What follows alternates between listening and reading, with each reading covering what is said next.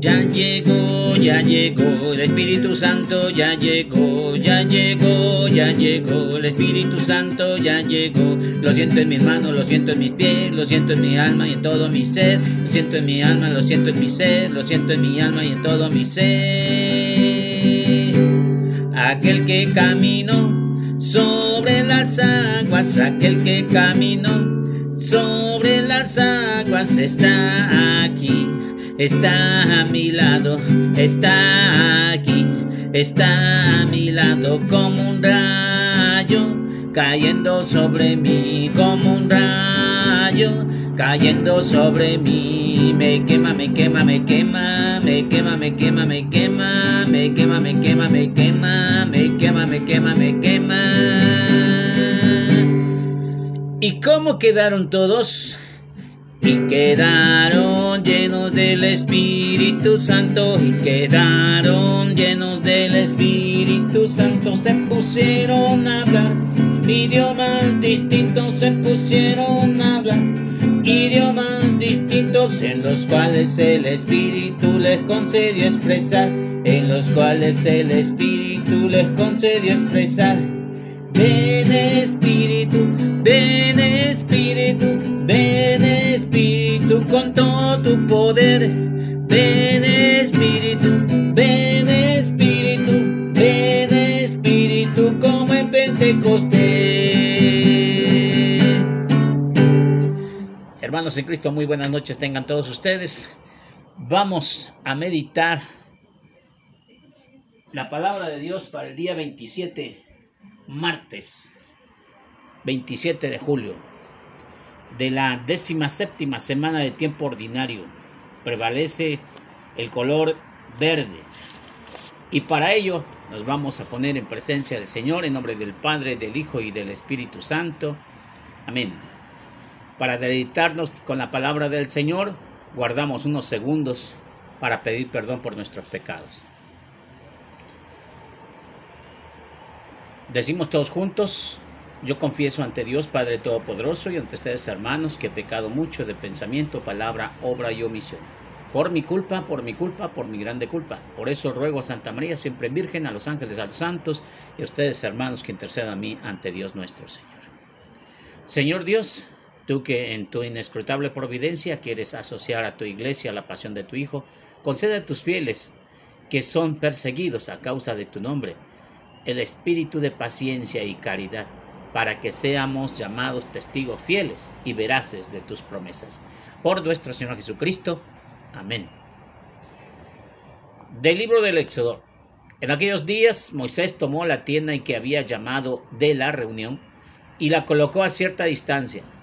Fue del campamento de modo que fuera del campamento, de modo que todo lo que deseaba consultar al Señor tenía que salir fuera del campamento. Cuando Moisés iba hacia la tienda, todo el pueblo se levantaba, se quedaba en pie y de la entrada a la entrada de la tienda y seguía con la vista a Moisés hasta que entraba a la tienda de la reunión. Una vez que Moisés entraba en ella, la columna de nube bajaba y se detenía a la puerta. Mientras el Señor hablaba con Moisés, todo el pueblo, al ver la columna de nube que detenía a la puerta de la tienda de reunión, se levantaba y cada uno se postraba junto a la entrada de su tienda. El Señor hablaba con Moisés cara a cara, como habla un hombre con su amigo. Luego volvía Jesús al campamento, volvía Moisés al campamento, pero su ayudante, el joven Josué, hijo de Nun, no se alejaba de la tienda de la reunión. Moisés invocó el nombre del Señor y entonces el Señor pasó delante de él y le exclamó, El Señor Todopoderoso es mi Dios misericordioso y clemente, lento para enojarse y rico en amor y fidelidad. Él mantiene su amor por mil generaciones y perdona la maldad y la rebeldía y el pecado, pero no los deja impunes, pues castiga la maldad de los pobres en los hijos y nietos y bisnietos. Al instante Moisés cayó de rodillas y se postró ante él, diciendo, Si de veras gozo de tu favor, te suplico, Señor, que vengas con nosotros, aunque seamos un pueblo de cabeza dura. Perdona nuestras maldades y pecados y recíbenos en tu herencia. como herencia tuya. Moisés estuvo con el Señor cuarenta días y cuarenta noches sin comer ni pan ni agua, y escribió en las tablas de las palabras de la alianza los diez mandamientos. Palabra de Dios, te alabamos, Señor. Al salmo responsorial contestaremos. El Señor es compasivo y misericordioso. El Señor hace justicia y le da la razón al oprimido. A Moisés le mostró su bondad y sus prodigios al pueblo de Israel. El Señor es compasivo y misericordioso. El Señor es compasivo y misericordioso, lento para enojarse y generoso para perdonar el Señor no está siempre enojado, ni dura para siempre su rencor. El Señor es compasivo y misericordioso. No nos trata como merecen nuestras culpas, ni nos paga según nuestros pecados. Como un padre es compasivo con sus hijos, así es de grande su misericordia. El Señor es compasivo y misericordioso no nos trata como merecen nuestras culpas. Así como un padre es compasivo con sus hijos, así es de compasivo el Señor con quien lo ama, pues bien sabe el de lo que Él estamos hechos y de qué somos de barro, Él no se olvida. El Señor es compasivo y misericordioso Aleluya, aleluya, aleluya. Aleluya, aleluya, aleluya. Del Santo Evangelio. La semilla es la palabra de Dios y el sembrador es Cristo. Todo aquel que lo encuentra vivirá para siempre. Aleluya,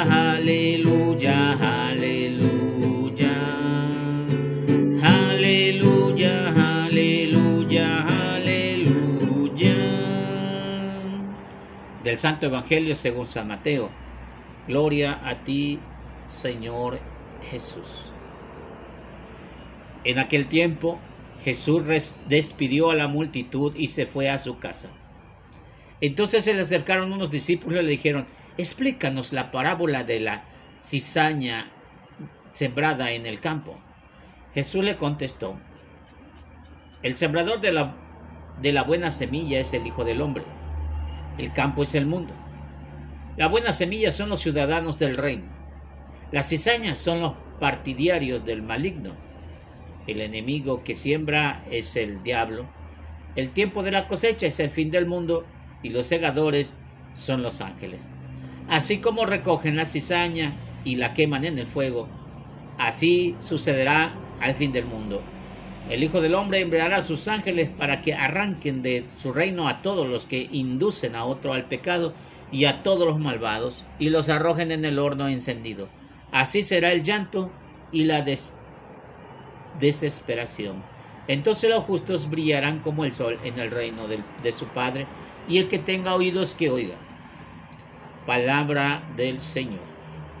Gloria a ti, Señor Jesús. Hermanos míos, estamos ante uno de los más grandes mensajes de amor de parte de nuestro Salvador por medio de, de la palabra. Vemos en la parte del Éxodo capítulo 33 una situación declarativa de quién es nuestro Señor.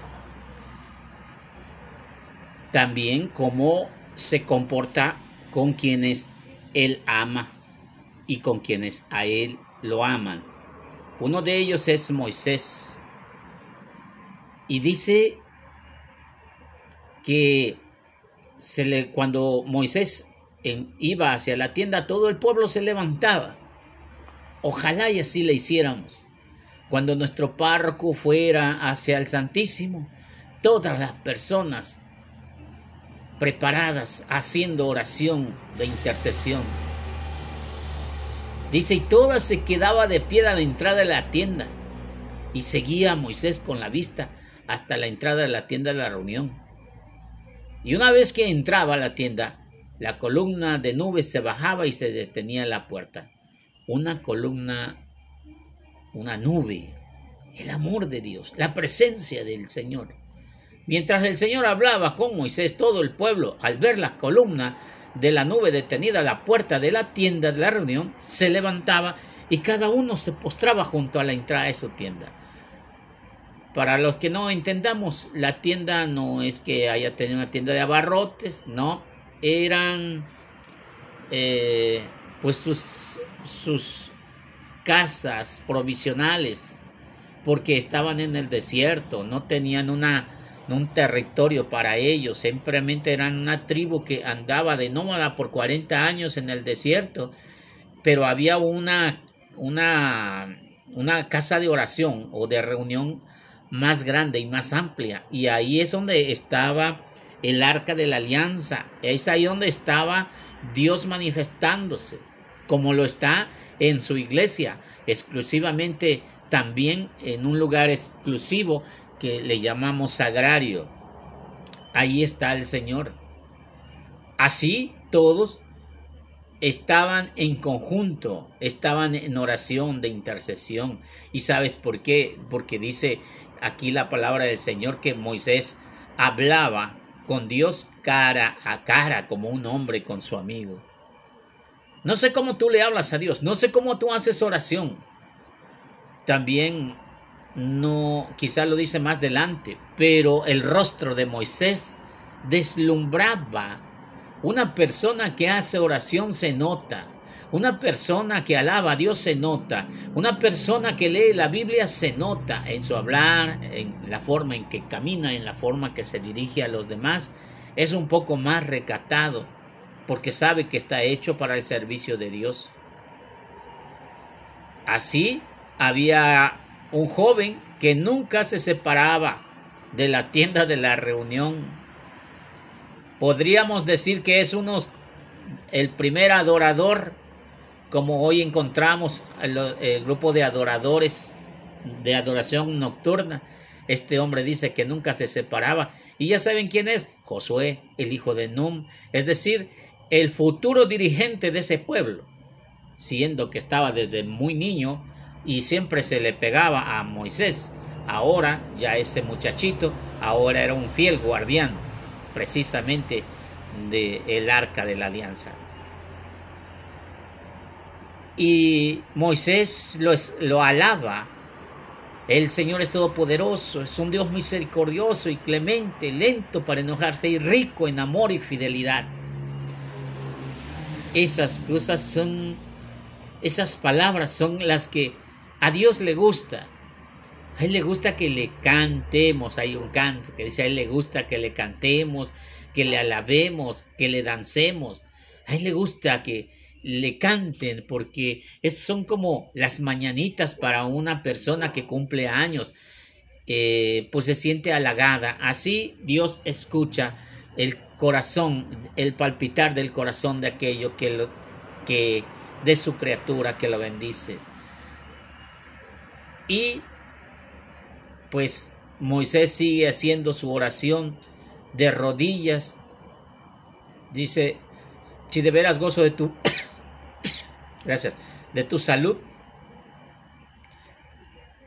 Si de verdad gozo de tu favor, te suplico, Señor, que vengas con nosotros, aunque seamos un pueblo de dura service, cabeza dura. Perdona nuestras maldades y nuestros pecados.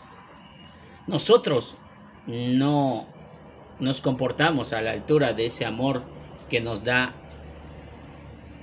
sin interés, de una manera sin reproche.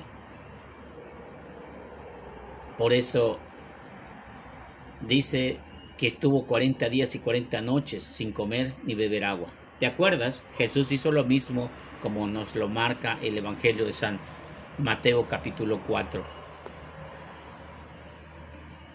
Desde luego, eh, el Salmo nos habla precisamente de la misericordia de Dios, de su compasión, eh, que es lento en enojarse y generoso para perdonar, que no, no le dura el enojo, no es como nosotros que a veces hasta dejamos de hablar dos o tres horas o dos o tres días. Dios a lo mejor, si queremos pensar de forma humana que Dios se molesta, a lo mejor ni se molesta, pero nosotros creemos que es humano, pero Dios no es humano. Dios es un ser espiritual, invisible, que no se molesta con nada, pero nosotros creemos que sí. Ahora, el Evangelio de San Mateo, capítulo 13, versos del 36 al 43, nos va a estar hablando de la explicación de la parábola de la cizaña sembrada en el campo. Yo quiero entender que los apóstoles, aún conviviendo con Jesús, aún viendo los milagros, quería que le explicara, por varias razones. Puede ser que o no eran muy entendidos, no eran muy aplicados, por lógicamente no eran de alta alcurnia donde podían estudiar, no, eh, no tenían una posición social y desde luego una mentalidad más abierta. O podemos decir que les gustaba cómo hablaba el maestro o la forma en que lo enseñaba. También podemos decir que las parábolas, a pesar de que son comparaciones, las parábolas le sonaban un poco complicadas, con muchos símbolos. Ojalá estuviera aquí para que nos explicara eh, todo lo que significa el libro de Apocalipsis. Porque aquí nos da la clave para descifrarlo, de hecho. Si nosotros nos apegamos a su palabra, si nosotros hacemos oración, si nosotros pedimos el don de discernimiento, entonces el Espíritu Santo acude a nosotros y el Espíritu Santo nos descifra cada una de las revelaciones. Ah, en ese momento, como marca el Evangelio, estaba Jesús enseñando a sus apóstoles. Por lo tanto, lo que dice el Evangelio de San Mateo capítulo 25 al 36 acerca de la cizaña, se las explica. Jesús les contestó, el sembrador de la buena semilla es el hombre, el Hijo del Hombre, el verbo de Dios encarnado, el que viene a sembrar al campo que es el mundo viene a mostrar su palabra, viene a mostrar su evangelio, viene a anunciar la buena nueva. Y la semilla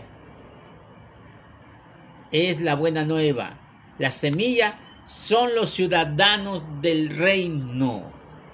Él viene a sembrar en el corazón de todo aquel que cree su palabra.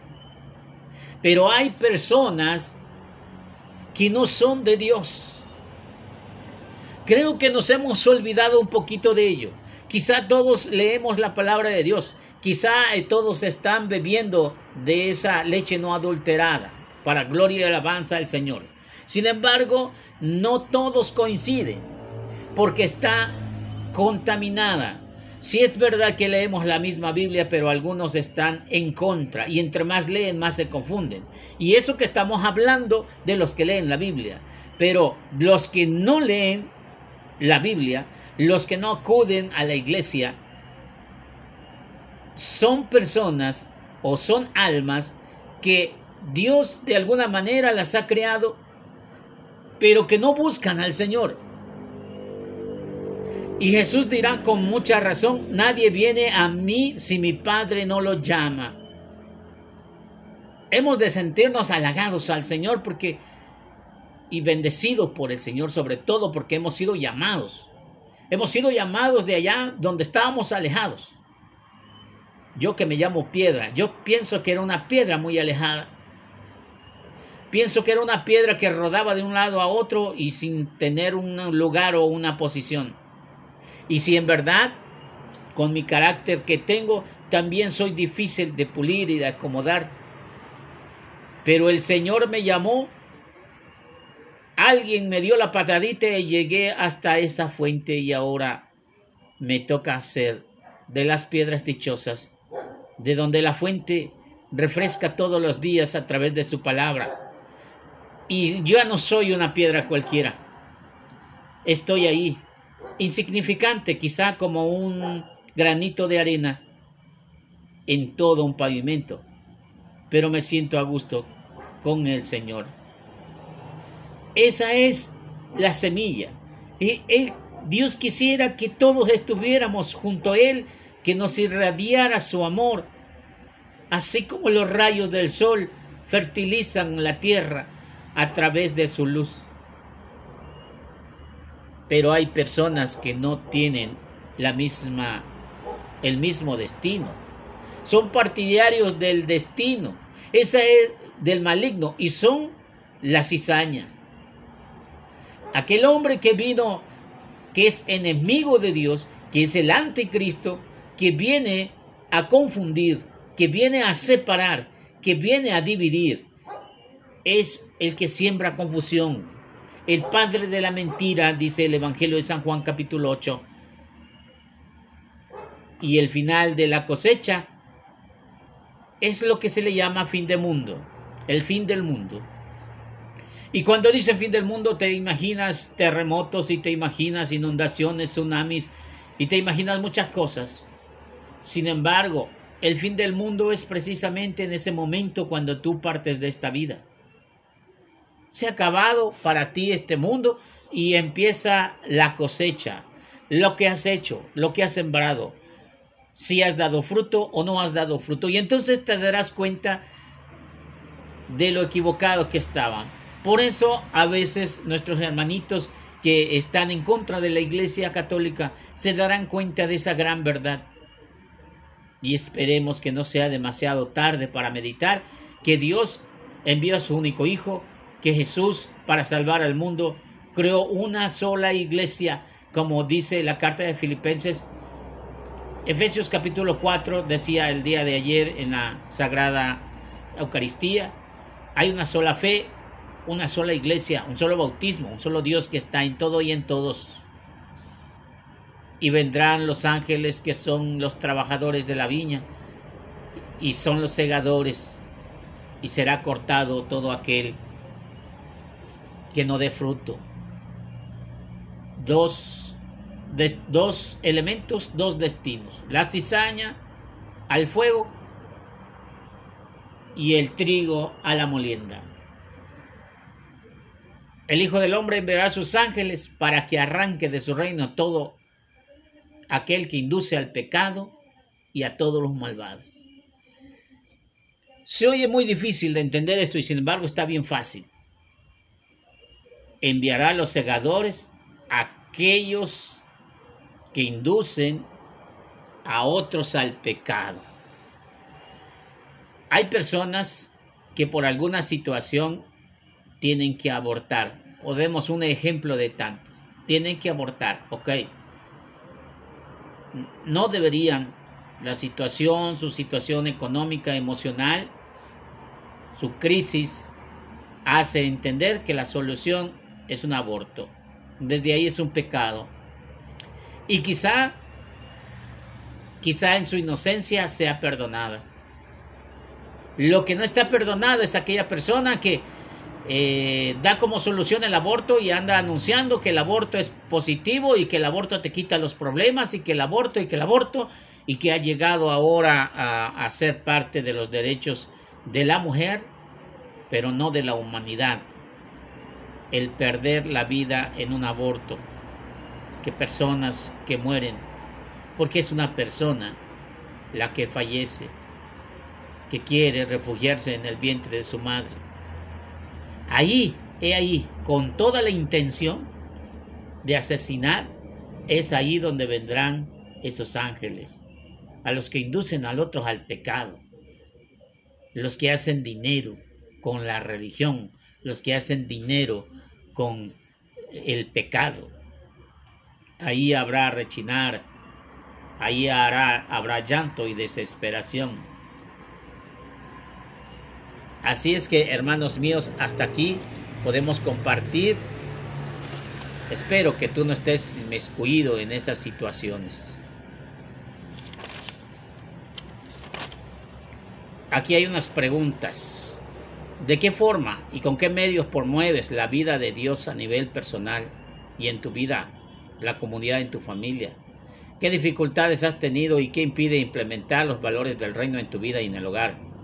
¿Te has dejado vencer por las dificultades, las críticas malsanas, cuando quieres hablar del reino de Dios?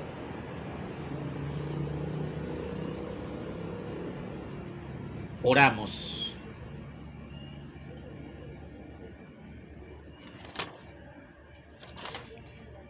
Señor Dios Todopoderoso, recibe nuestras humildes oraciones como ofrendas y concede a cuantos proceden la persecución de los hombres por servirte fielmente, que se alegren de estar asociados al sacrificio de tu Hijo Jesucristo, que sepan que sus hombres están escritos, sus nombres están escritos en el cielo, entre aquellos que están elegidos por Jesucristo nuestro Señor. Amén. Dios me los bendiga, hermanos. A Jesús por María. Ave María.